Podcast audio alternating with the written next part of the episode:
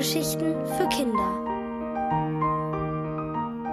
Ein Schlüssel für die ganze Welt von Andreas Kaufmann.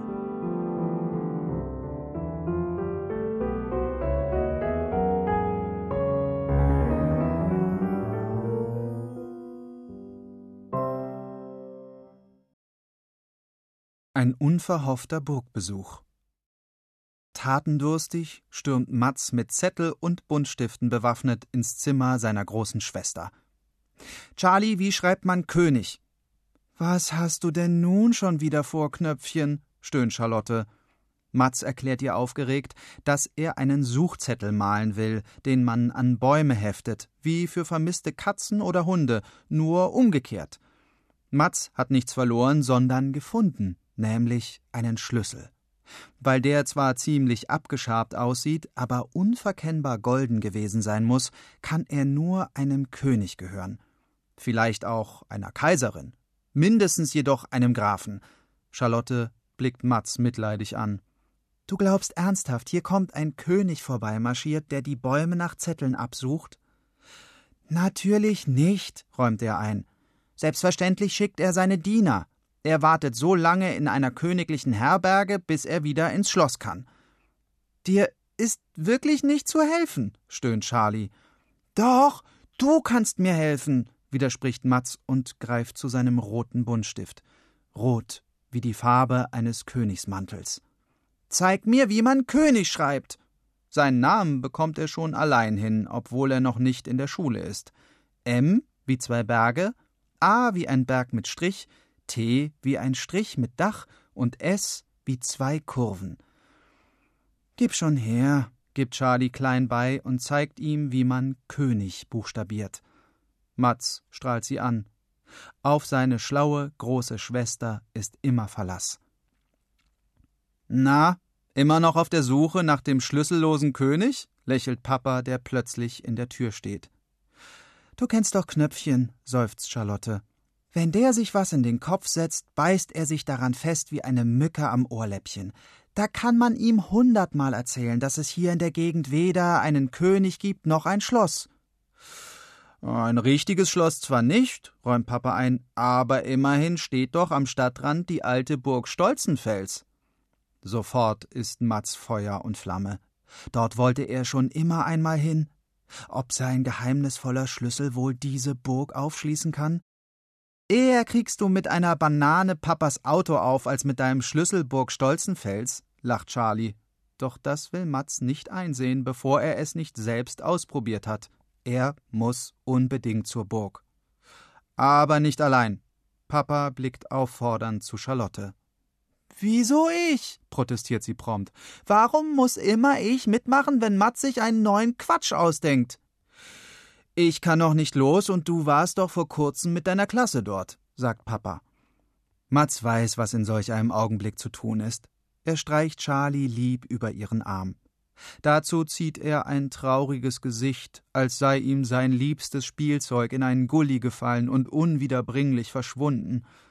Sein Trick funktioniert auch diesmal. Charlie springt mit einem tiefen Seufzer auf. Na gut, aber dann gibst du ein für allemal Ruhe mit diesem Schlüssel. Auf der kurzen Busfahrt zur Burg malt Matz sich aus, wie der Burgherr verzweifelt vor seiner Burg steht und nicht hinein kann. Ob es wohl ein Herzog ist, ein Graf oder gar ein richtiger Ritter?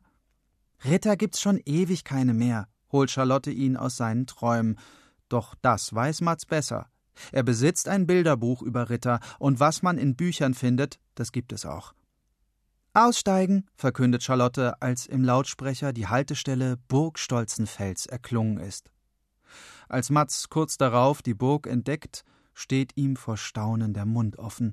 Es gibt ein riesiges Tor, durch das gut und gerne drei Ritter nebeneinander hineinreiten könnten.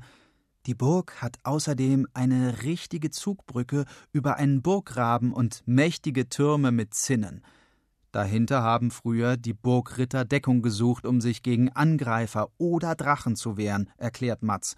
Das weiß er aus seinem Ritterbuch. Siehst du hier irgendjemanden auf einen Schlüssel warten? unterbricht Charlie ihn triumphierend.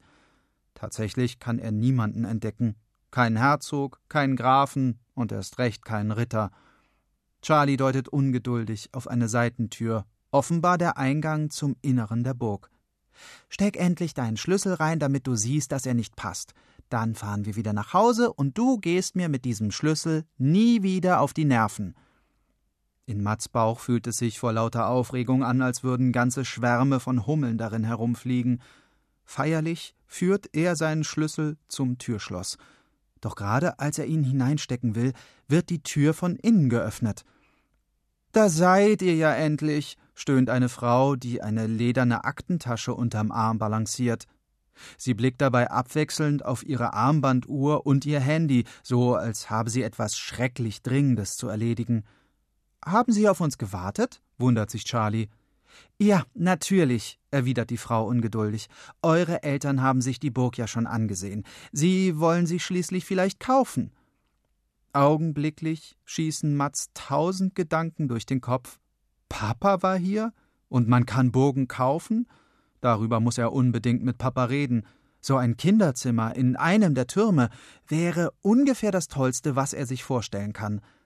Sie muss uns verwechseln, flüstert Charlotte Matz leise zu, doch die Frau hat es offenbar trotzdem gehört. Wieso sollte ich euch verwechseln? fragt sie und deutet auf Matz ausgestreckte Hand, in der er immer noch den Schlüssel hält. Ihr habt ja den Schlüssel, also seht euch in Ruhe um und macht nachher einfach zu. Charlotte holt Luft, um zu gestehen, dass der Schlüssel wahrscheinlich gar nicht passt. Doch da hastet die Frau mit hektischem Blick auf ihr Handy bereits davon. Und jetzt? fragt Charlie. Mats wundert sich. Seine große Schwester, die sonst auf alles eine Antwort weiß, schaut ihn ratlos an. Wir gucken uns die Burg an, verkündet er abenteuerlustig. Und bevor Charlie noch widersprechen kann, stürmt er bereits hinein. Diese einmalige Gelegenheit wird er sich nicht nehmen lassen. Eine ganze Stunde lang tappen sie durch den gruseligen Keller mit seinen Verliesen und bewundern die prachtvollen Wohnräume. Noch nie hat Mats so hohe Zimmer und Flure gesehen, mit dicken Teppichen und echten Ritterrüstungen in den Ecken. In den riesigen alten Holzbetten der verlassenen Schlafzimmer könnten Charlie, Papa und er problemlos gemeinsam übernachten, ohne sich nachts auch nur einmal zu berühren. Mats hätte große Lust, in der Nacht zurückzukehren, doch Charlotte erinnert ihn an ihre Abmachung. Sie wollten nur ausprobieren, ob der Schlüssel passt. Doch das ist Mats egal. Sein wundersamer Schlüssel kann offenbar die allerinteressantesten Türen öffnen, sogar dann, wenn man ihn nicht einmal ins Schloss steckt. Während Charlie sich in ihr Schicksal fügt und müde hinter ihm hertrabt, marschiert Mats voraus, seinen Schlüssel fest in der Faust. Er kann es kaum erwarten, herauszufinden, welche fantastischen Orte er damit noch öffnen kann.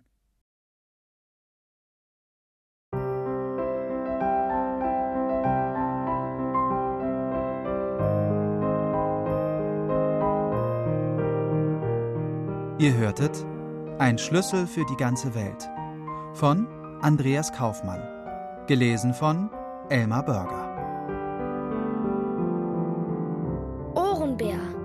Hörgeschichten für Kinder in Radio und Podcast.